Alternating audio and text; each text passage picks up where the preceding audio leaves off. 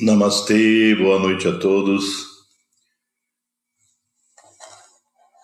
Bem-vindos a esse estudo de número 59 do Srimad Bhagavad Gita, Ciência Sintética do Absoluto, Yoga Brahma Vidya, de acordo com os ensinamentos da Shuddha Dharma Mandalam, revelados no Bhagavad Gita, publicado no ano de 1917, em sânscrito na Índia considerada a versão original, tal como descrito em alguns dos comentários do Ramsa Yogi, o Bhashya escrito por ele, assim como Kandarahasya e outros textos, até então inéditos no mundo.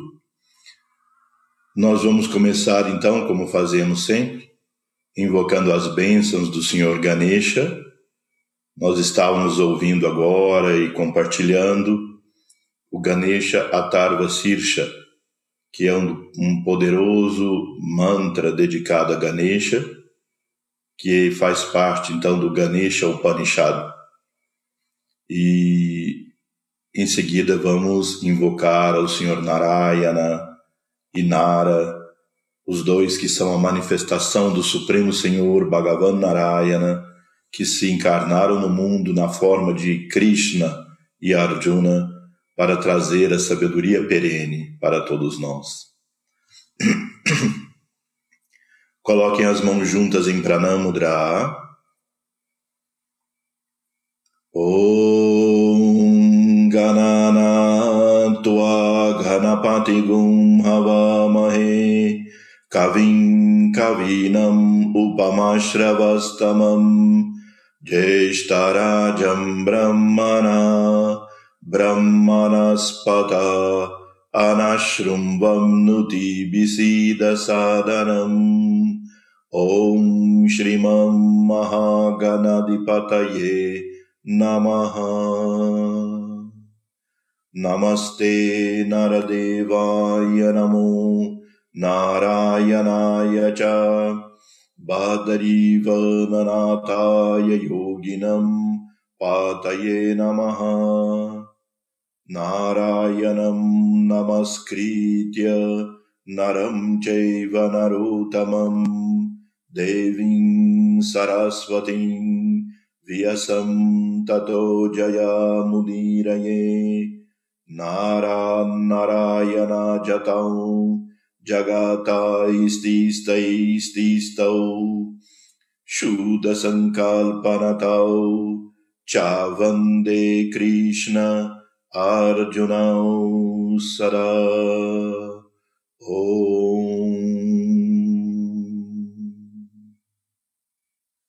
Namastê. Bem, então, na nossa reunião passada, nós começamos a ver o capítulo 8, que dá início a novo Shatkam, ao novo Shatkam do Bhagavad Gita, ou seja, os próximos seis capítulos que se referem então à devoção. O Bhakti Shatkam. Começa então com Swarupa Dharma Gita, que é o capítulo 8 de acordo com a versão da Shuddha Dharma Mandalam. Então, esse capítulo trata essencialmente da influência que as trigunas, sattvarajas e tamas têm sobre nossas tendências, nossos comportamentos, nosso modo de pensar, de sentir e de viver. Então, eu gostaria de dar para vocês um exemplo. Supõe que nós tivéssemos simplesmente uma forma de perceber o universo que fosse simplesmente pelo sentido da visão, para que meu exemplo possa funcionar. Então nós temos a cabeça presa, ela não pode se mover em nenhuma direção tem algo que tapa aqui ao lado, e a única coisa que eu posso ver é um lago. Nenhum outro sentido funciona, só a visão. Portanto, a minha percepção do universo é exclusivamente aquilo que se refletir naquele lago. Se algo não se refletir naquele lago, não existe para mim. Então, veja, se a água do lago é completamente límpida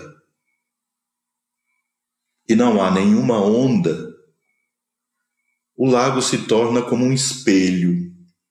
Portanto, o reflexo que vai haver nesse lago é exatamente igual à, realidade que existe em torno.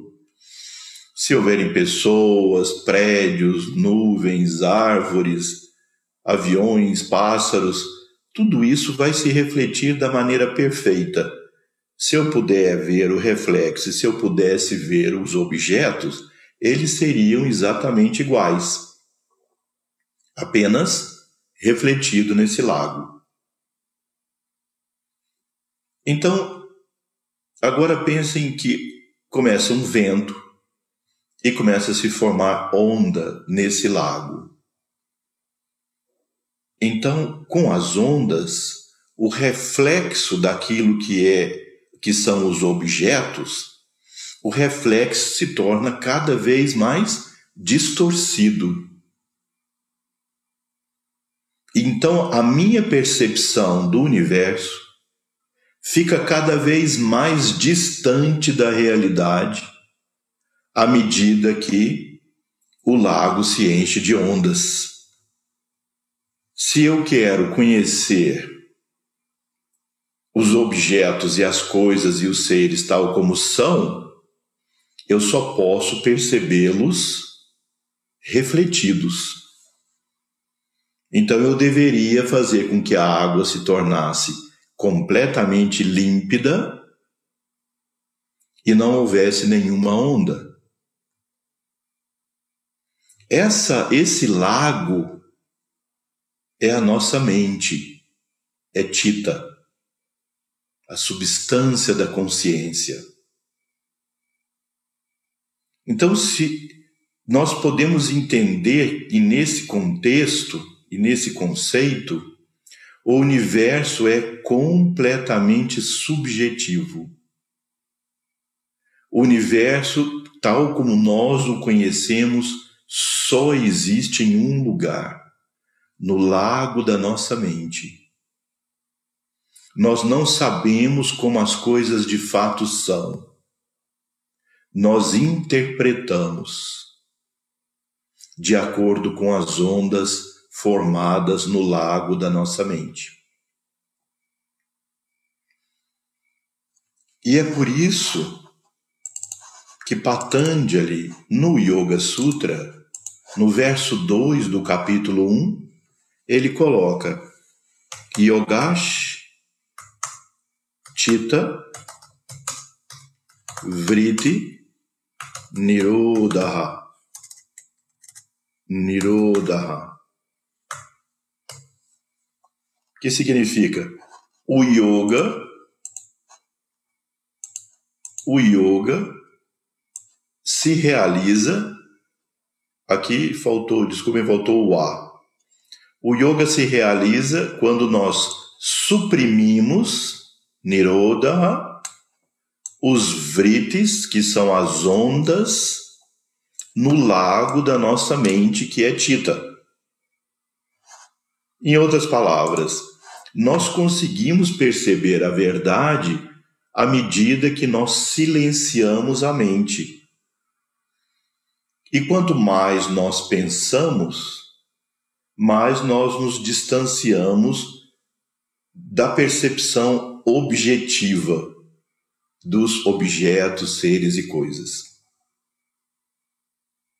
Então Patanjali coloca, como ele é muito didático no Yoga Sutra, não é? Quer dizer, nós consideramos o Yoga Sutra de Patanjali um texto importante, um grande sábio, um grande sábio do yoga. Mas nós não damos o status de a origem do yoga com o Yoga Sutra de Patanjali. O yoga já era muito antigo quando Patanjali viveu. Patanjali organizou certos aspectos do yoga no seu Yoga Sutra. Mas o yoga já, tem, já tinha uma vasta literatura quando Patanjali viveu. Então ele não é aquele que originou o yoga. Se nós formos buscar nos textos mais antigos, entrando um pouco nesse tema, o Rig Veda, primeiro dos Vedas e o texto mais antigo escrito no mundo, a primeira menção de yoga é feita por Hiranyagarbha, um dos grandes sábios, um dos grandes rishis do Rig Veda. E é muitíssimo mais antigo do que Patanjali. Isso não, não traz nenhum demérito para o Yoga Sutra de Patanjali, mas é importante entender que o yoga não se originou não foi codificado por Patanjali. Patanjali codificou um aspecto do yoga. E é um aspecto extremamente psicológico e espiritual, mas muitos temas do yoga não são tratados por Patanjali. Mas voltando aqui ao nosso tema, Patanjali então coloca quais são as coisas que podem gerar vritis no lago da nossa mente. Portanto, ondas que distorcem a realidade. A primeira ele diz que é o conhecimento correto. Nós consideramos que o que nós estamos estudando aqui é conhecimento correto. Para que eu possa expor isso, isso gera vrites no lago da minha mente. Isso entra em você e gera vrites no lago da sua mente. Então, o conhecimento correto, ele é necessário para a vida, ele é necessário para o nosso trabalho, é necessário para o nosso caminho espiritual, é necessário para conduzir a nossa vida. Mas no momento que nós queremos perceber diretamente a verdade, nós precisamos silenciar a mente. Segundo, o que é óbvio, o conhecimento incorreto, como fonte de ondas mentais. A terceira é a fantasia, ou o devaneio mental. Quando nós estamos devaneando aqui na nossa mente, nós estamos criando vrites nela e nos afastando da verdade, nos afastando da realidade, às vezes até de maneira patológica. O quarto são os sonhos, o sono e os sonhos que vêm durante o sono, que gera vrites na mente e distorce a verdade. E por último, é claro que aqui não quer dizer que a pessoa não possa ter sonhos premonitórios, sonhos espirituais, não é? Mas o sonho que vem dessa inércia mental do movimento, não é daquilo que nós fizemos durante o dia, dos nossos desejos não realizados, das coisas contidas no nosso inconsciente que ah, afloram no nível consciente freudianamente falando, não é? Isso tudo é, são vrites que nos afastam da percepção da realidade. E por último, a memória. Aqui não é a memória como guardada na forma de um arquivo. Não. É a memória evocada.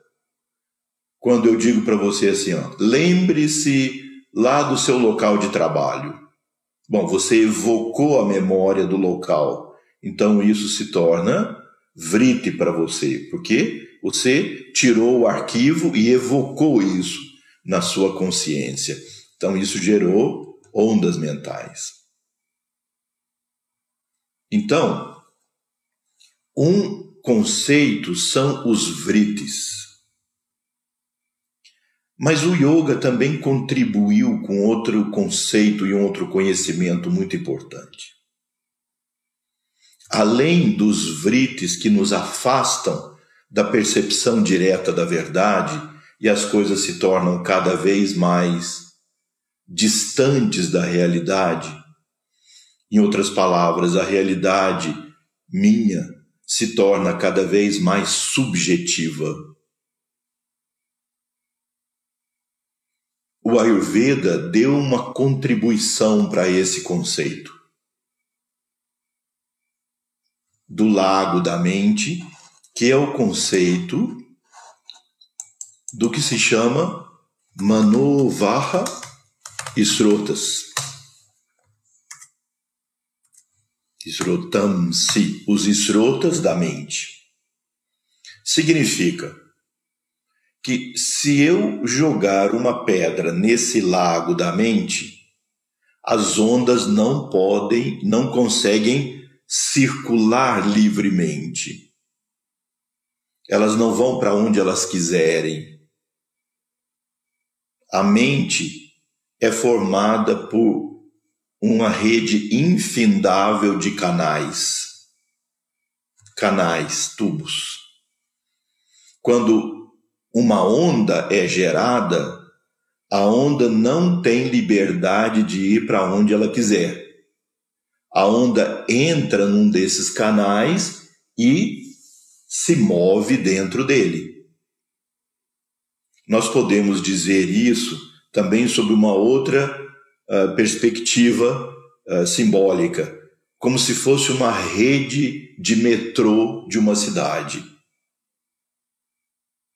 Quando você entra numa estação e você quer ir para a estação dez estações depois daquela onde você está, você obrigatoriamente terá que passar pelas outras nove estações até chegar lá.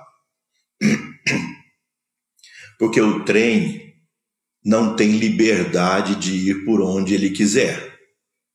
O trem só anda em cima de trilho. O pensamento anda em cima de condicionamento. O trilho é o condicionamento. Então eu entro na estação tal, inevitavelmente eu vou parar, mesmo que eu não desça, eu vou parar na estação tal. Inevitavelmente. A mente, portanto, tem uma rede ferroviária básica ali formada. E o que é que vai formando os trilhos dessa rede? O conjunto das nossas crenças, dos nossos hábitos, mas também para a, a nossa visão védica, quando aquele bebê nasce ali da mãe e respira pela primeira vez, ele já tem uma rede ferroviária básica, não é uma página em branco. Esse bebê tem uma longa história, a história da alma que está ali naquele corpo essa alma traz tendências, a alma traz condicionamentos. Algumas dessas tendências são positivas, levam à felicidade, levam ao crescimento, levam à expressão de talentos. Mas outros condicionamentos que a alma construiu ao longo das vidas são condicionamentos negativos que levam ao sofrimento, que levam à ruptura, que levam à dor, à destruição. Então, nesse capítulo Swarupa Dharma Gita, Sri Krishna chamou esses dois grupos de tendências, vamos escrever aqui, ele chamou esses dois grupos de tendências de Devabhava e Asurabhava. Devabhava é o conjunto das tendências positivas, elevadas, geradoras de felicidade, prosperidade, expressão dos seus talentos, e quando isso se manifesta na sua vida se manifesta como um fluxo, digamos, de sorte, de, de bem viver, onde você evolui, onde você pode construir coisas positivas na sua vida. Mas nós somos seres de natureza mista e nós trazemos também algumas tendências de Asura Bhava, que são condicionamentos negativos que a nossa alma foi construindo ao longo do tempo.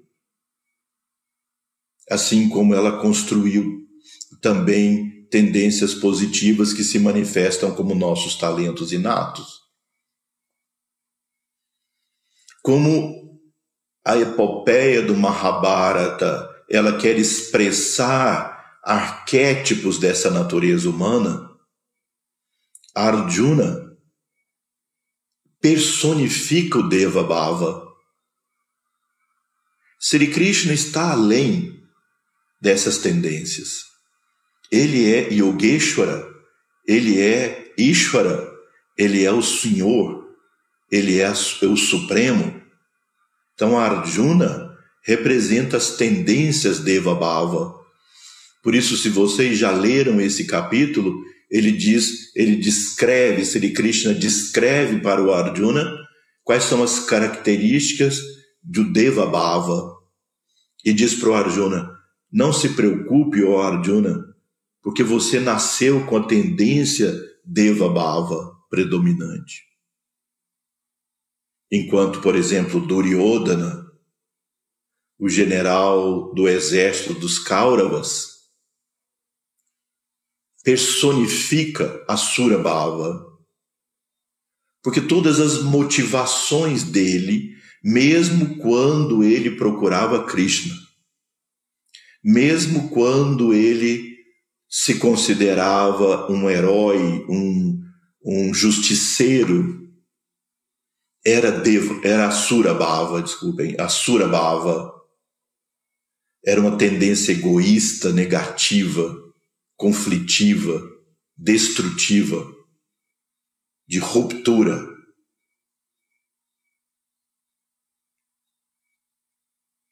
Então, quando aquele bebê sai de dentro da mãe e respira pela primeira vez, ele traz um conjunto de tendências, de trilhos já formados. Ao longo da vida, esses trilhos vão começar a funcionar. Porque, dentro do conceito do karma, nem todas as nossas tendências se manifestam imediatamente. Elas vão amadurecendo e frutificando ao longo da nossa vida. Mesmo as tendências trazidas de vidas passadas. Vocês podem observar que determinadas pessoas podem, aos 50 anos de idade, manifestar um virtuose em alguma, em alguma qualidade, em algum atributo, que ele nem imaginava que teria antes. Então, essas duas tendências jogam dentro de nós. E aí, quando entra o estímulo, a resposta é: você entrou naquela estação. Qual estação que você vai parar? na estação da saúde, da felicidade, da paz, da harmonia, da evolução, ou na estação do sofrimento, do conflito, da ruptura, da dor. Qual delas? Entrou no, no trem, você vai inevitavelmente parar naquela estação. Depois, no momento, de acordo com a cultura védica, no momento da fecundação, também, o estado mental, espiritual e físico do futuro pai e da futura mãe, expressando através do espermatozoide do óvulo, quando se juntam, juntam também tendências que se expressam através dessa criatura que vai se formar a partir dali. Então, o estado mental do pai, da mãe, o amor entre eles, o estado espiritual, ou ao contrário, o estado de eh, apenas de usufruto da outra pessoa, vicioso, negativo, sob, sob a influência de drogas,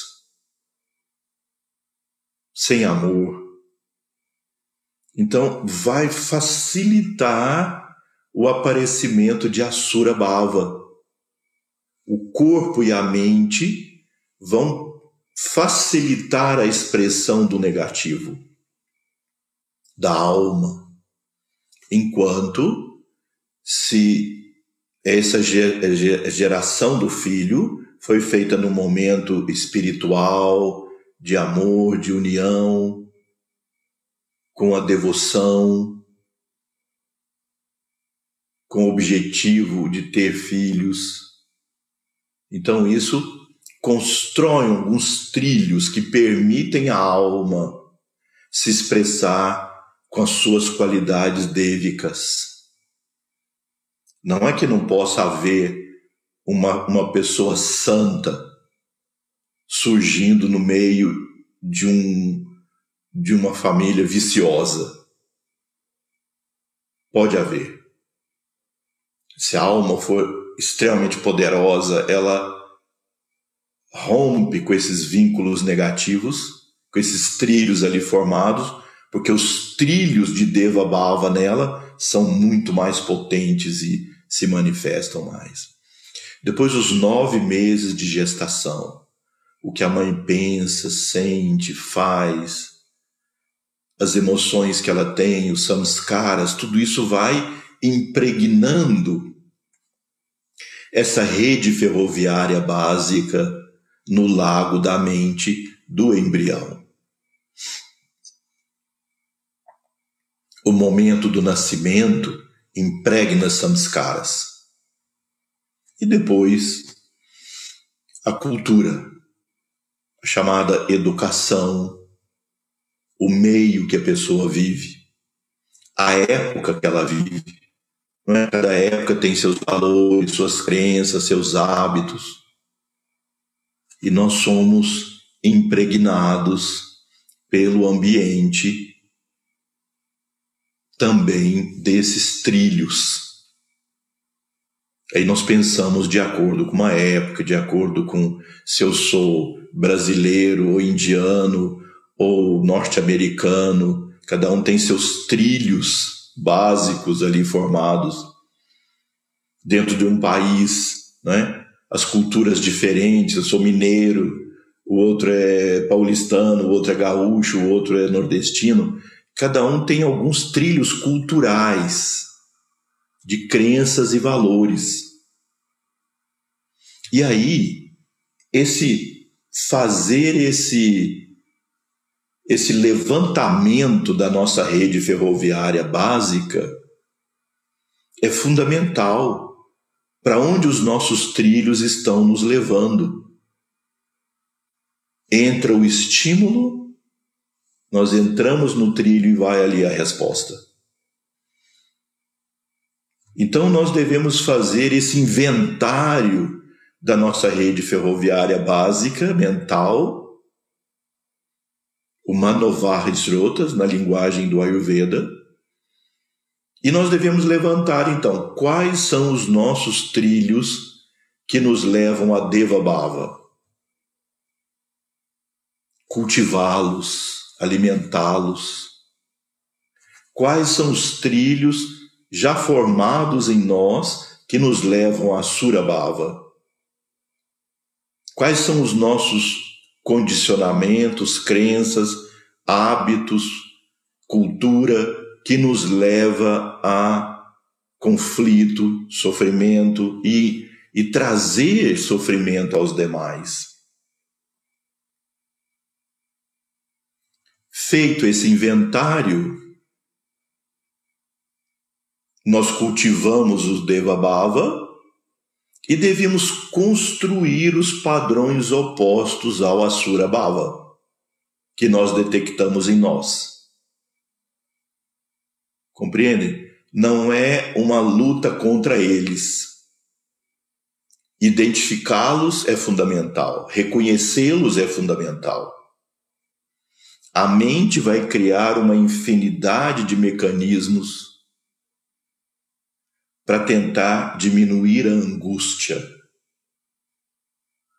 da percepção do negativo em nós, do Asura Bhava.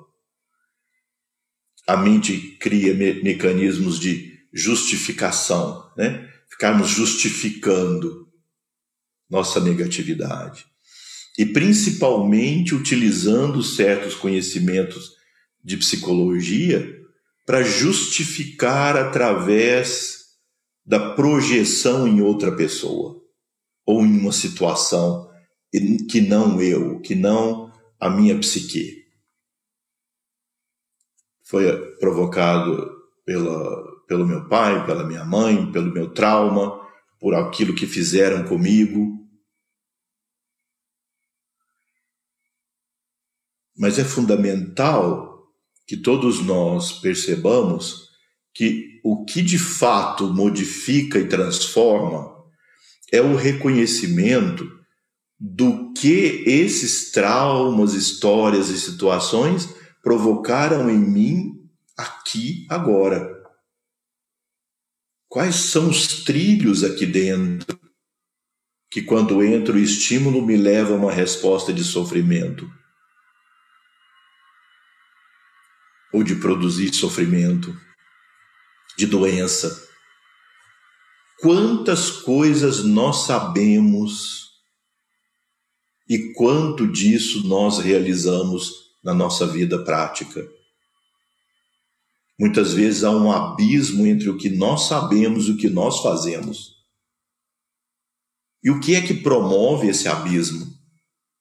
Os hábitos, os condicionamentos, as crenças o, o sistema operacional formado na nossa mente pelas tendências que trazemos mais aquilo que experimentamos nessa vida? Então, de fato, nós não percebemos como as coisas são, porque nós filtramos, nós interpretamos então, quando Patanjali diz o conhecimento correto gera vritis. Em qual sentido isso pode ser patológico? Em qual sentido isso pode ser gerador de sofrimento? Quando eu superestimo ou subestimo a informação correta o conhecimento correto nesse momento, na nossa crença, está entrando em vocês. Como você filtra isso? Como você interpreta isso? A sua interpretação e o seu filtro são seus. Portanto, o conhecimento que vai se formar dentro de você é seu, baseado no que você interpreta daquilo que eu estou dizendo aqui agora. Do seu momento, do seu estado de humor, do seu estado de espírito, das experiências que você teve hoje, se seu corpo está com alguma dor, isso vai fazer um filtro diferente. As coisas têm o valor para nós que, a nós, que as nossas crenças impõem. Por isso é que o livre-arbítrio é uma possibilidade e não uma realidade na maioria, na maior parte do tempo para nós. É uma possibilidade. Em muitos casos, ele parece uma utopia. Porque se nós observarmos, nós somos completamente levados pelo condicionamento, pelo hábito. Porque a mente prefere o hábito. Porque o hábito é o caminho de menor resistência e de menor angústia não pelo resultado, mas enquanto nós exercemos o hábito. Vou dar para vocês um exemplo. Em carro que ainda tem marcha. Quando você está aprendendo a dirigir, é uma angústia. Porque você está dirigindo aí pisa na embreagem quando deveria ser no freio, pisa no freio quando deveria ser é, no acelerador, quase mata a pessoa que está passando ali, o carro para no meio do caminho, você fica angustiado. Mas depois que aquilo se transformou em hábito, você pensa em outra coisa, para no sinal vermelho sem nem se lembrar que está ali. Depois anda meia hora, chega num lugar, nossa, cheguei finalmente. Nem percebi. Então é o caminho de menor tensão. Então nós queremos tornar tudo hábito e aí isso leva a uma mecanicidade na vida. E se nós construirmos hábitos positivos, isso significa sátua.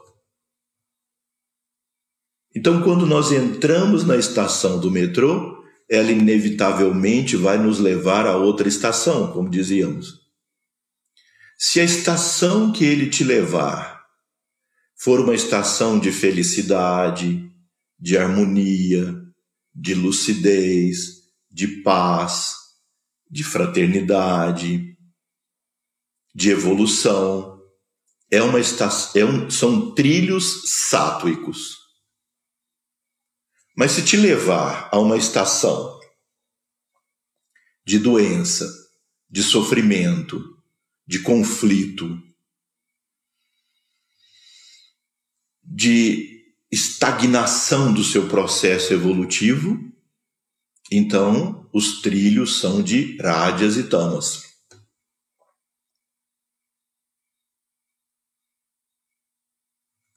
O caminho, digamos, inicial do yoga e o caminho que o Ayurveda advoga, advoga é o caminho de incrementar os trilhos sátuicos. Em outras palavras, adquira hábitos saudáveis, hábitos positivos. Deixe que eles se transformem também em hábitos, mas positivos, aqueles que levam à expressão dos seus talentos e qualidades e à sua saúde. Por exemplo, se o Ayurveda recomenda tomar um copo de água morna assim que você acorda de manhã. Você esquece vários dias. Mas vai se lembrando, vai pondo consciência. Até que depois, se você está ocupado com alguma coisa pensando, levantou rápido, tem que fazer alguma coisa, quando você vê, já está fazendo isso de tomar água morna.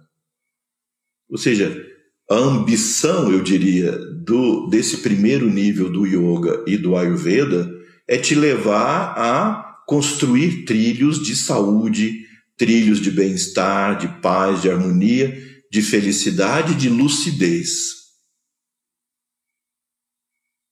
Quando esses trilhos estão te levando muito mais às estações de felicidade, de harmonia e de paz, e de lucidez e clareza mental, aí então é hora de você transcender esses trilhos. Porque em nenhum momento aqui Sri Krishna diz que nós devemos superar apenas rádias e tamas. também devemos superar os condicionamentos de sátua, ou seja, transcender a mente. Naquele exemplo do lago,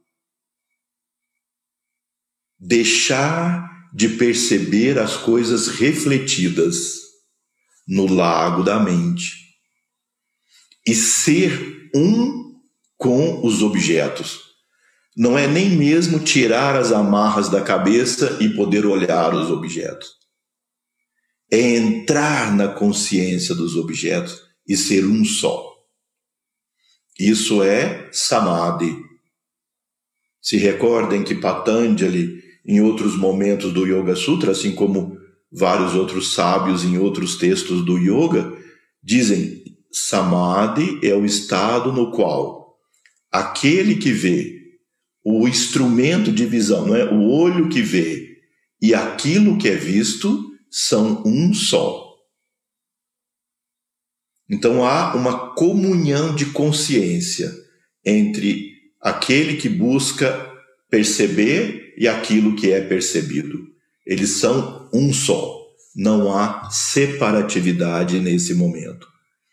Um instrumento da percepção é o próprio objeto.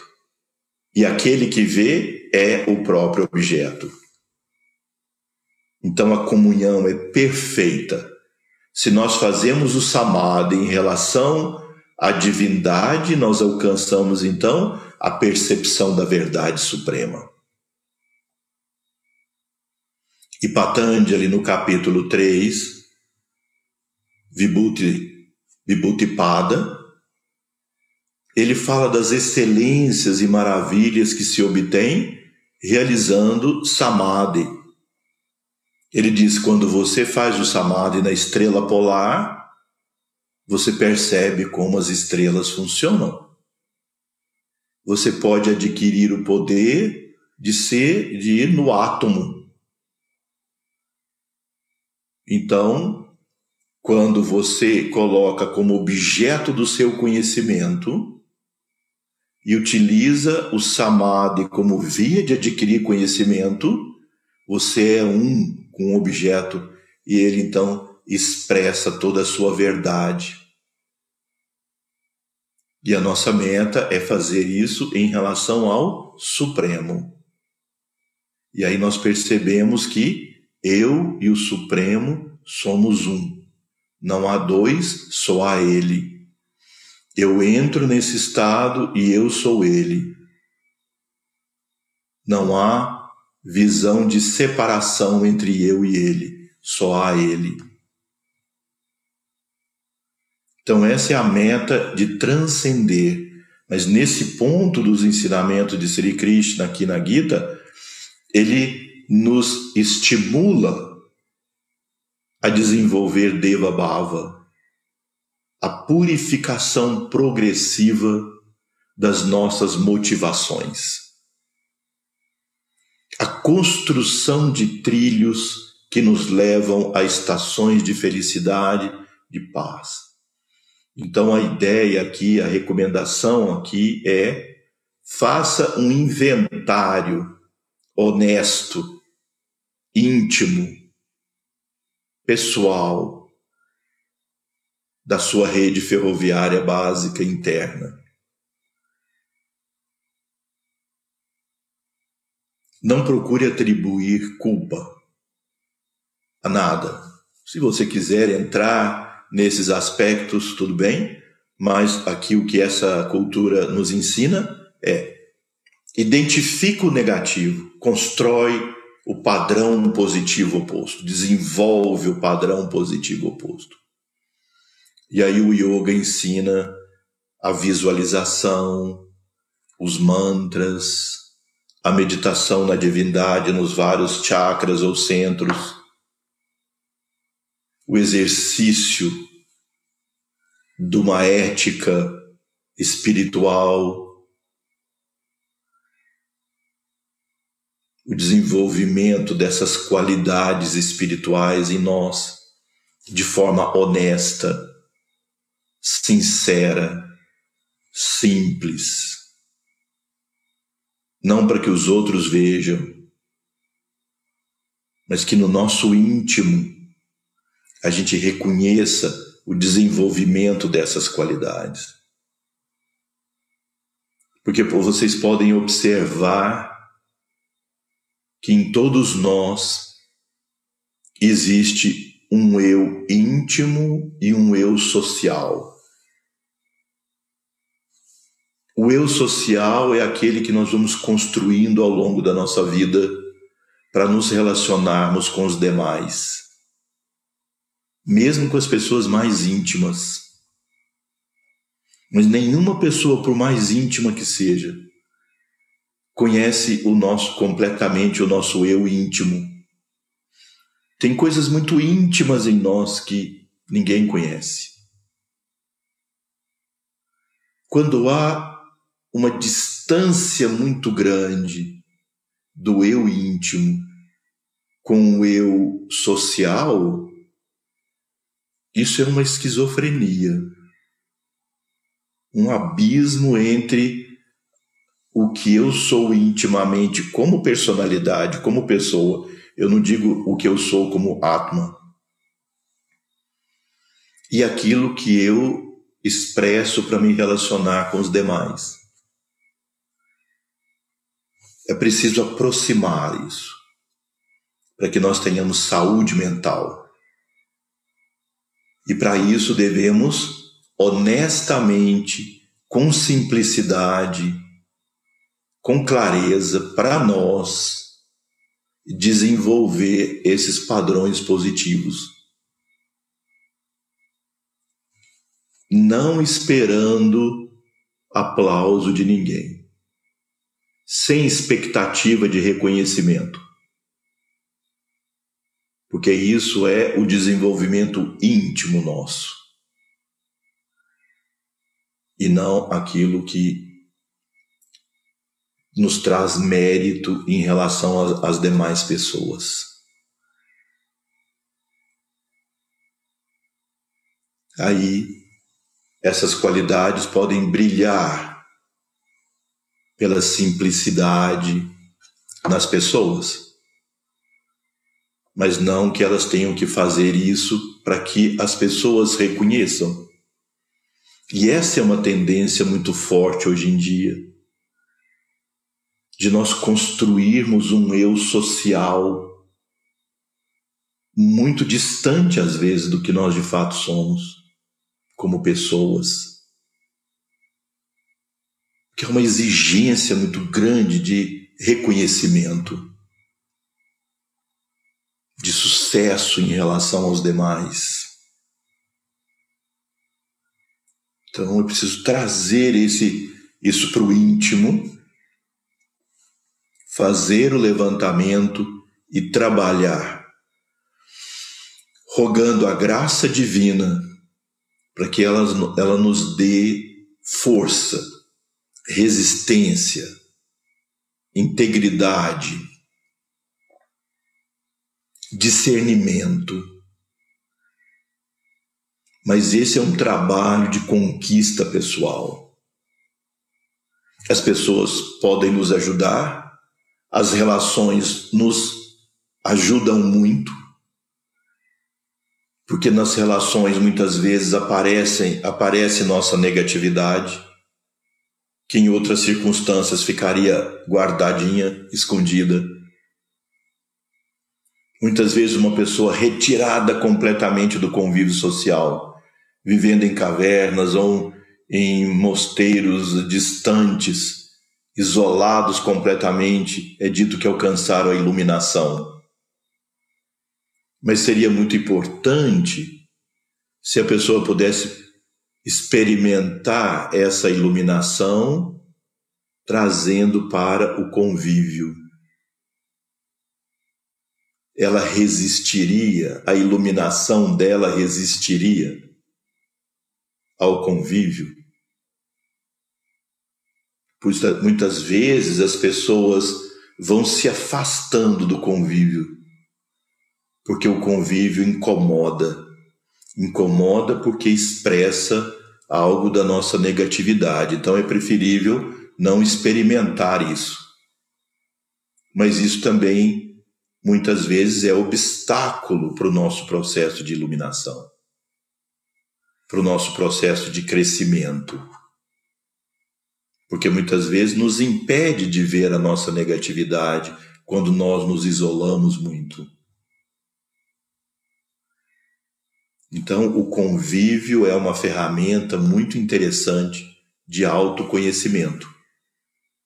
Quando nós abordamos os convívios dessa maneira, como uma troca fundamental, mas também fazer de cada um de nós, fazer de si mesmo o seu objeto de pesquisa, o seu instrumento de pesquisa o seu rato de laboratório, apesar de que a gente não gosta dessa coisa de usar animais, mas seria como essa expressão, como seu rato de laboratório, você sendo objeto da sua pesquisa, da sua observação, não como julgamento, não como sentimento de culpa, mas aquele que se vê, que se observa, que trabalha sobre si mesmo, no sentido de construir esses trilhos positivos e deixar que os trilhos negativos morram de fome. Quanto mais nós já vimos isso no capítulo anterior da Gita, quanto mais nós pensamos na negatividade, mais nós nos envolvemos e alimentamos. Então, nosso papel é pratipaksha bhavana, construir o padrão positivo oposto. Então, a contribuição do yoga em relação ao Tita foi dar essa noção de que nós só percebemos o universo de forma subjetiva no lago da nossa mente. E o yoga contribuiu, assim como o Ayurveda também, para dizer que esse lago tem vários canais e que então os nossos pensamentos, os nossos vritis, só andam dentro dessa rede ferroviária, o que implica que a liberdade de pensar e de sentir não é tolhida pelo outro, é tolhida principalmente pelas nossas crenças, hábitos, valores, condicionamentos, cultura, educação,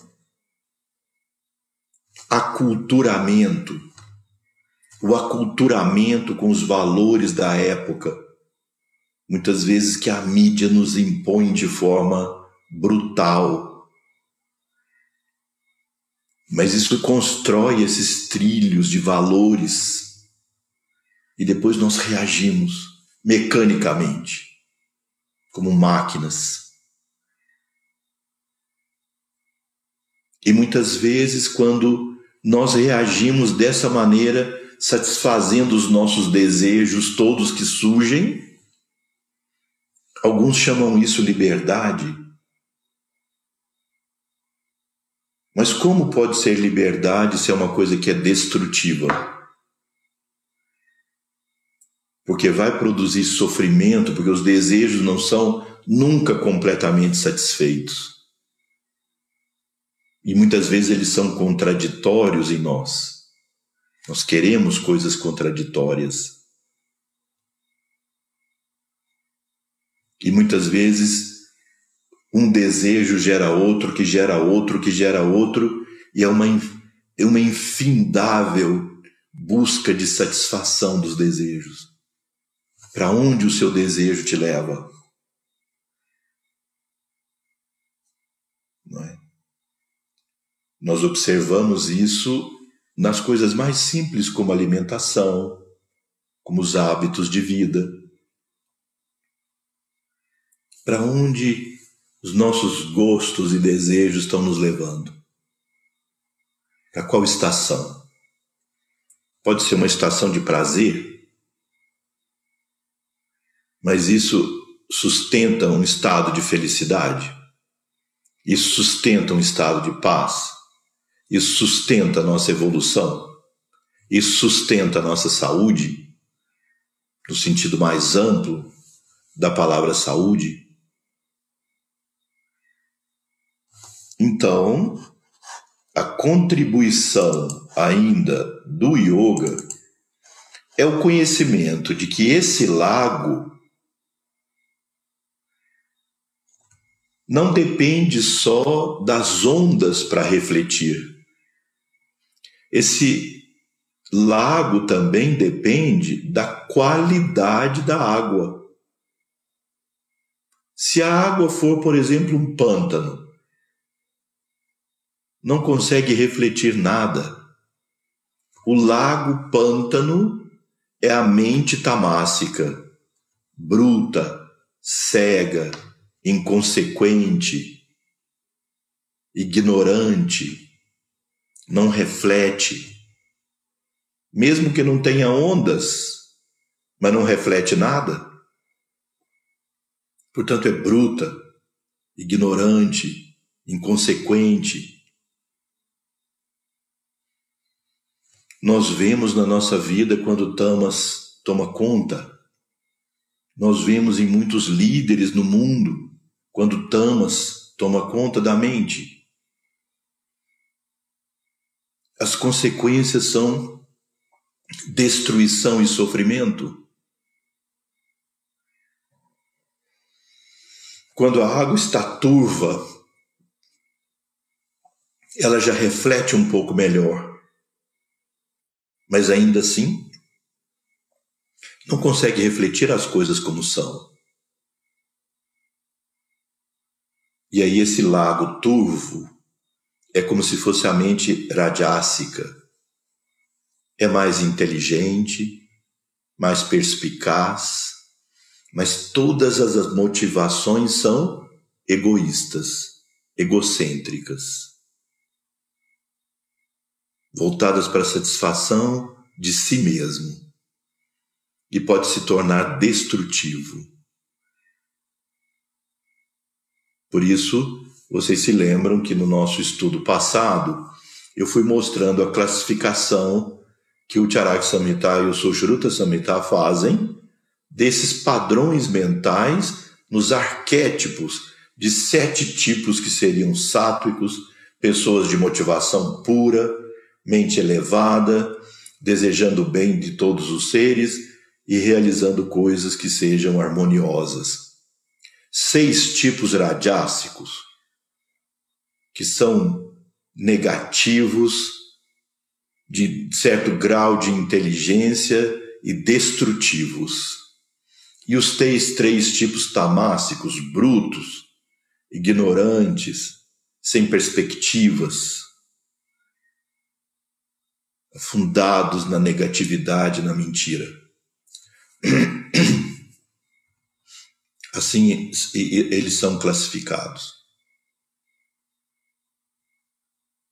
E o lago que tem a água límpida, completamente límpida, é a, é a possibilidade de reflexão máxima daquilo que pode ser refletido no lago. Então, qual é o ideal que nós buscamos na vida? a mente com a água límpida, ou seja, sátuica, e com seus momentos de silêncio. Uma mente límpida e silenciosa é o campo para que se estabeleça a percepção direta da verdade. E ao mesmo tempo, uma criatura assim é capaz de ajudar a construir uma sociedade mais harmoniosa, mais fraterna, mais justa, mais protetora, não só a sociedade humana, mas toda a natureza e todos os seres. Aí surge uma pergunta: como podemos desenvolver satonamente. Fica óbvio que nós devemos desenvolver, procurar desenvolver talentos e qualidades positivas. Mas nós devemos entender isso também por um outro ângulo, prático. a vida é um constante fluxo. Esse é um conceito muito importante da cultura védica. Quando nós analisamos uma pessoa do ponto de vista da ciência moderna, claro que fala de relações com o mundo, mas é como um indivíduo fechado, um circuito fechado. Órgãos, a pele é o limite, tudo ali dentro, não é? Entra o alimento, mas depois é, ele não tem importância como fluxo da natureza. É, é o que acontece aqui dentro que é importante, na mente, no corpo. Mas a visão védica, não. Não é assim. Cada entidade viva é apenas e tão somente um fluxo da natureza passando por dentro do indivíduo. O indivíduo é apenas uma célula desse corpo cósmico. Então as coisas fluem, entrando e saindo. Tudo aquilo que é fluxo implica numa captação, como também nós já estudamos aqui. O que é que nós captamos do mundo exterior? Não é? Então, quais são as nossas captações? Nós captamos o alimento sólido e líquido. Nós assimilamos e captamos o ar que nós respiramos junto com o prana. Nós, nós captamos também as impressões que entram pelos nossos sentidos. Não é? O universo entra em nós pelos cinco sentidos e algo é eliminado. Nós nos alimentamos também das nossas emoções. Esse é um conceito muito interessante. Nossos sentimentos e emoções são alimentos para nossa mente. A nossa mente os produz, mas depois se alimenta deles. Então isso implica que se eu tenho uma emoção de raiva, de medo, de mágoa, qualquer emoção negativa, é mais fácil repeti-la depois. E repeti-la e repeti-la, porque nós nos alimentamos dela. Assim como também as emoções de devoção, de amor, de as, as emoções positivas, também nós nos alimentamos delas e depois também se torna mais fácil repeti-las. E nós nos alimentamos também de nossos pensamentos. Nos alimentamos também do que nós pensamos. E aqui cabe o conceito: quais são as gunas ou qualidades daquilo que entra? Devemos observar esses desculpe, devemos observar esses cinco entradas, essas cinco captações e pensar qual, quais são as gunas do que entra. Então vamos começar pelo alimento sólido e líquido. Então vamos fazer um desenho aqui bem, bem simplesinho aqui do sistema digestivo, onde tudo começa. Aqui tem o um sistema digestivo. Aqui nós temos o Agni, o fogo digestivo, também já descrito aqui por Sri Krishna. Aqui o alimento entra. O alimento sólido, líquido e o ar. O alimento entra. O que é que o Agni, o conjunto dos ácidos e enzimas digestivas, fazem com o alimento? Quebra o alimento nas suas partículas elementares e divide o alimento em três componentes. Divide o alimento em nutrientes, logicamente, divide também em dejetos, porque não há nenhum alimento natural que seja 100% absorvido como nutriente, parte dele de fibras, e outras substâncias, elas vão ser eliminadas pelas fezes ou eventualmente pela urina, até pelo suor, etc. Então, uh, existem dejetos que são importantes para a nossa fisiologia, mas não são absorvidos como nutrientes. E todo alimento tem também sua parte sutil. O que é que vai acontecer com os nutrientes? Eles vão ser absorvidos e vão gerar estrutura ou energia, né? Nossa vida. O que é que vai acontecer com os dejetos? Eles vão ser encaminhados para nossa energia chamada apana, e o apana vai fazer a eliminação por alguma das vias de eliminação. E a parte sutil do alimento? O que, que vai acontecer com essa parte sutil? Não bioquímica do alimento, energética do alimento. Vai produzir a nossa mente. A mente é de natureza material. A mente é matéria da mesma maneira que o corpo, só que mais sutil. Então, a mente é formada pela parte sutil dos alimentos. De acordo com a qualidade do alimento, qualidade no sentido de guna do alimento, vai ser a qualidade da mente. Então, se você come alimentos de natureza tamássica, geradas por violência, alimentos em estado de, de deterioração, com conservantes químicos ruins. Por exemplo, essas carnes deteriorando, que são esses embutidos, por exemplo, os enlatados materiais em decomposição, exageradamente fermentados. Isso vai gerar uma mente de natureza tamássica. Entrou o estímulo, a resposta vai ser bruta, ignorante, negativa, destrutiva, inconsequente.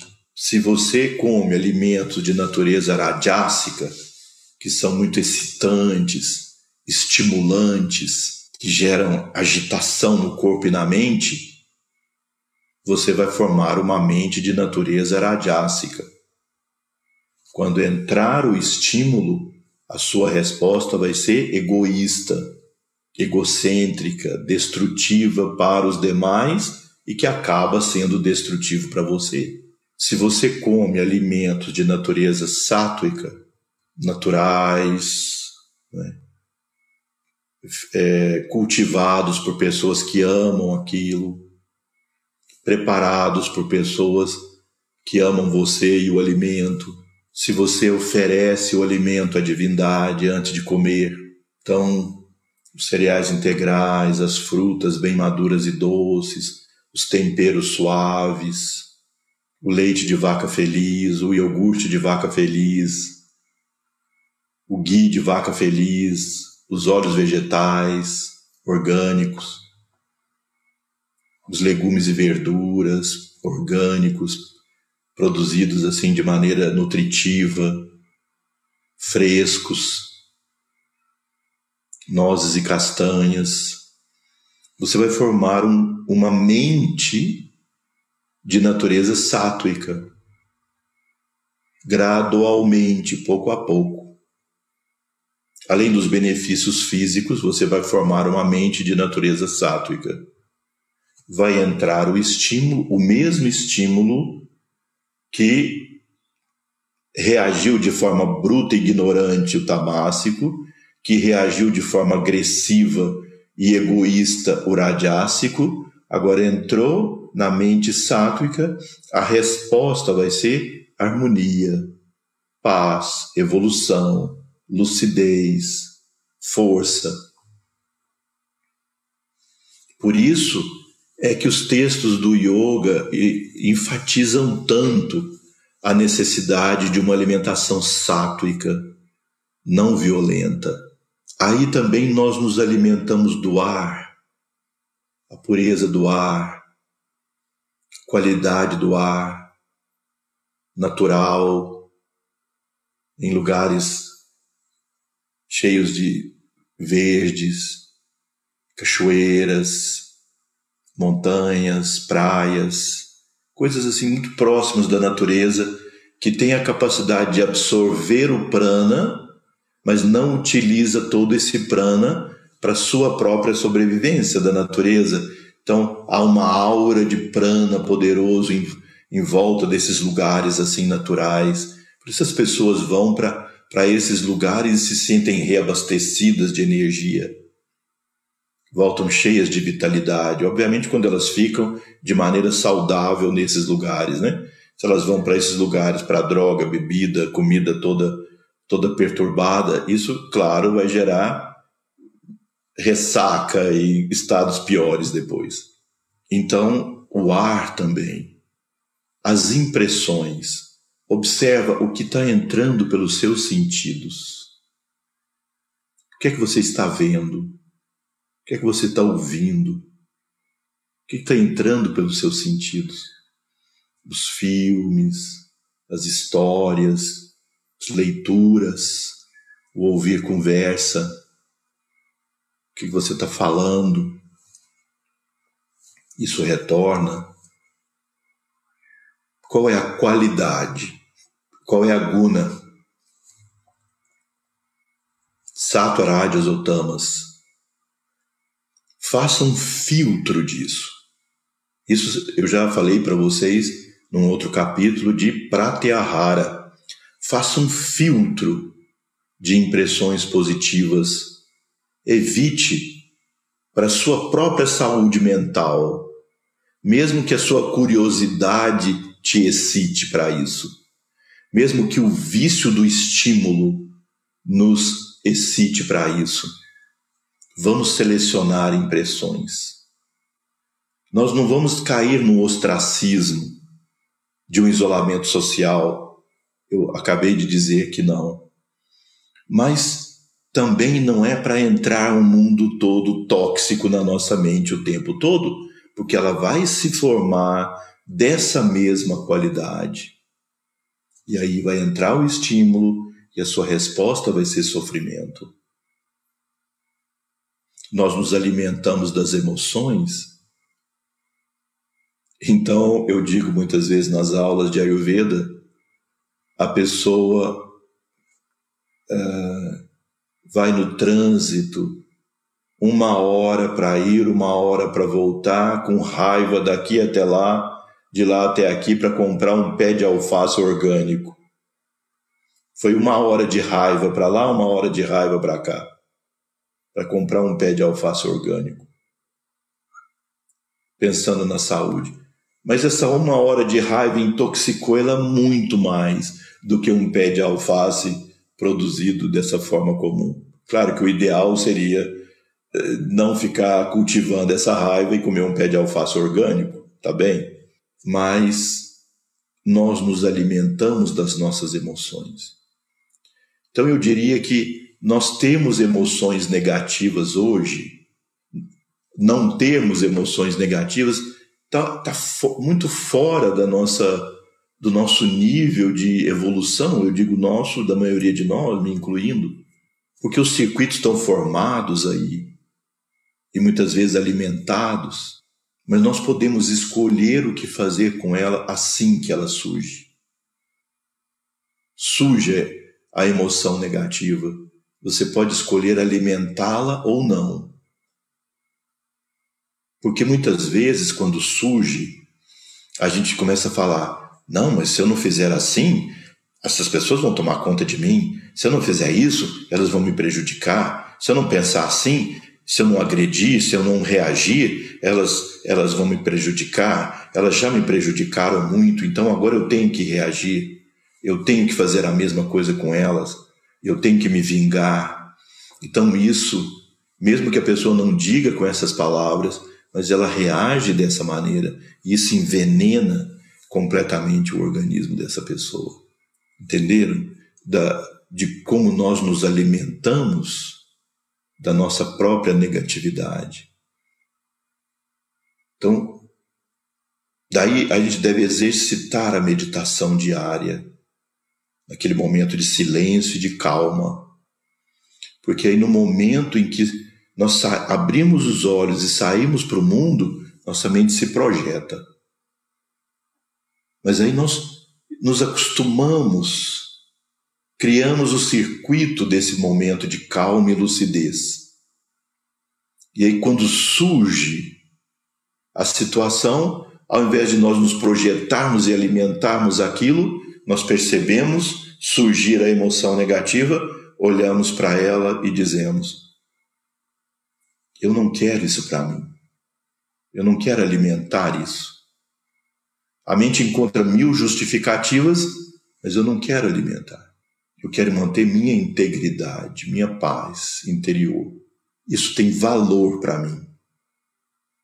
Minha paz interior tem valor para mim. Não as projeções do mundo e as lutas pelo ego.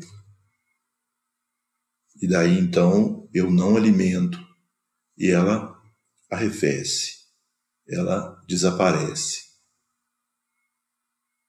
E isso é um trabalho diuturno, diuturno, a vida inteira.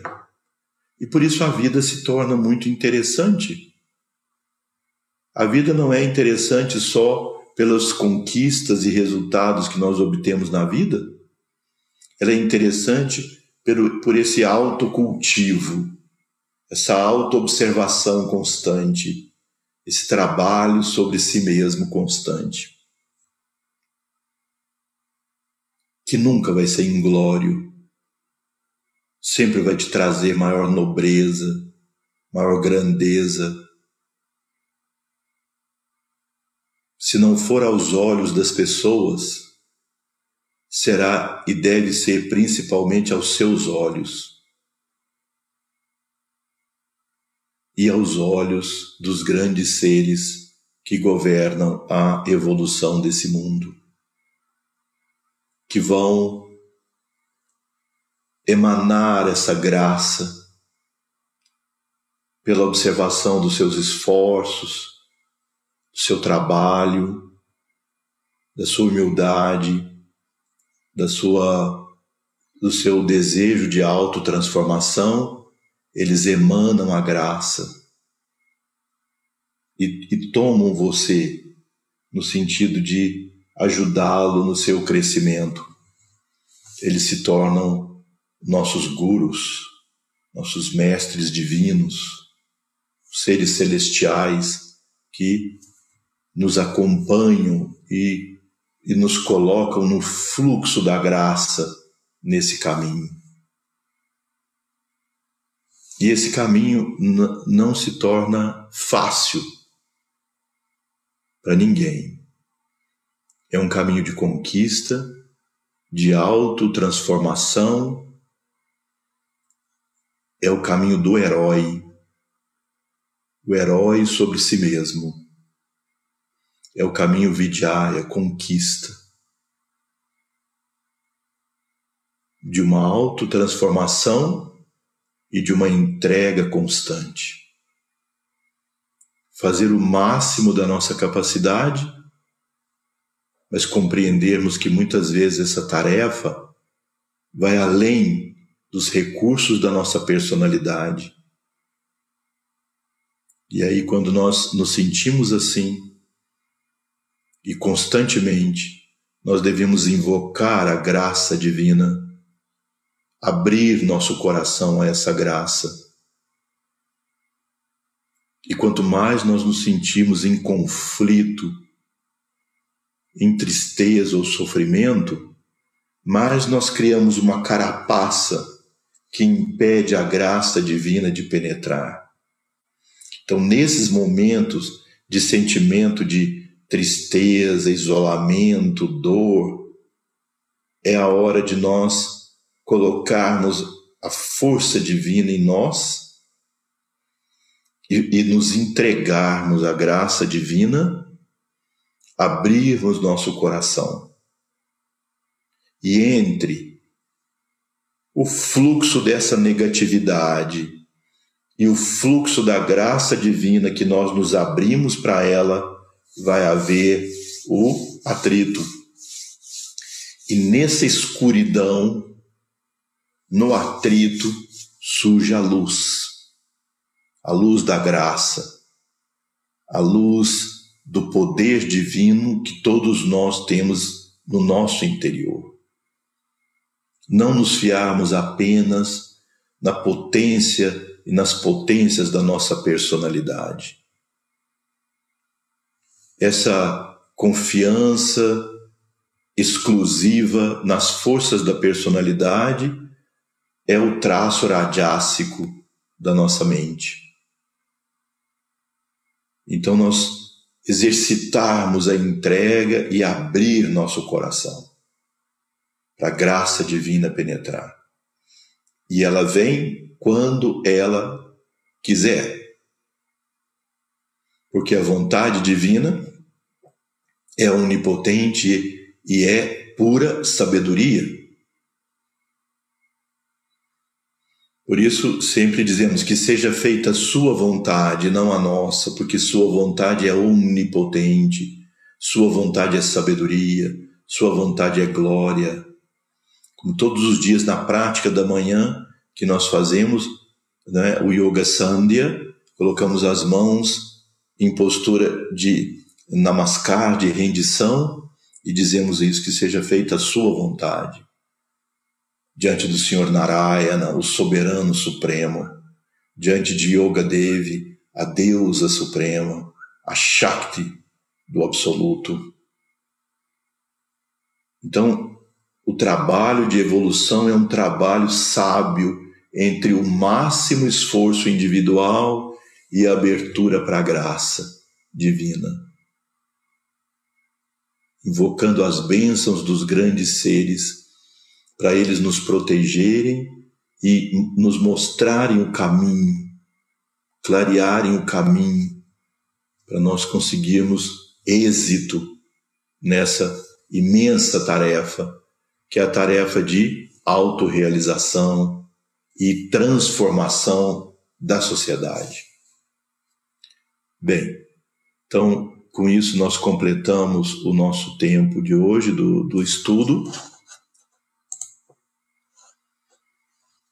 Nós então ainda não lemos muitos versos da Gita, mas é, com essas informações e com esses parâmetros, agora a leitura dos versos vai assim bem fluente. E nós rapidamente vamos ver todos os versos já consolidados por essas informações e conhecimento já previamente adquiridos.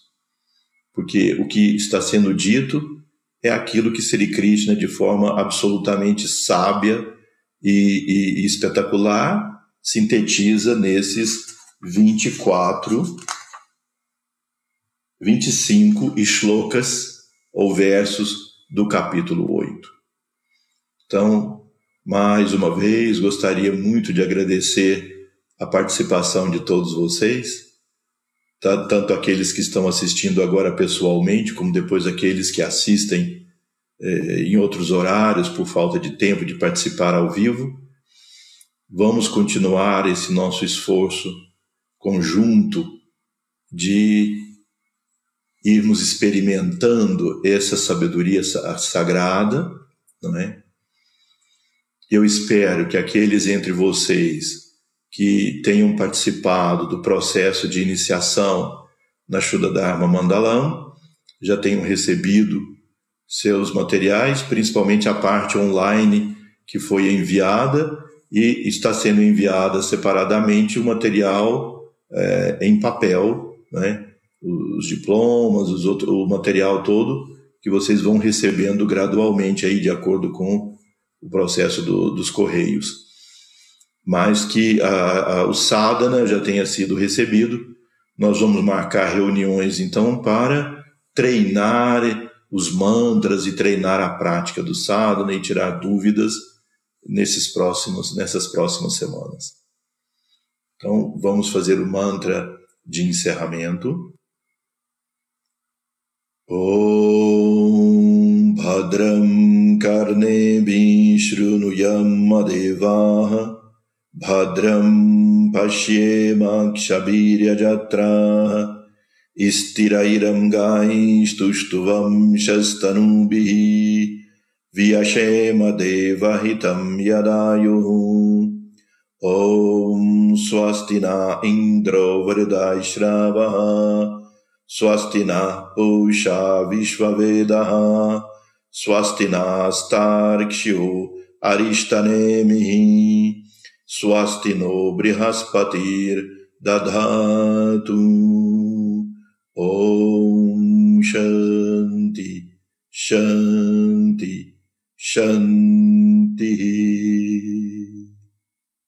Paz a todos os seres. Namastê. Até nosso próximo encontro. Uma boa noite para todos e uma boa semana.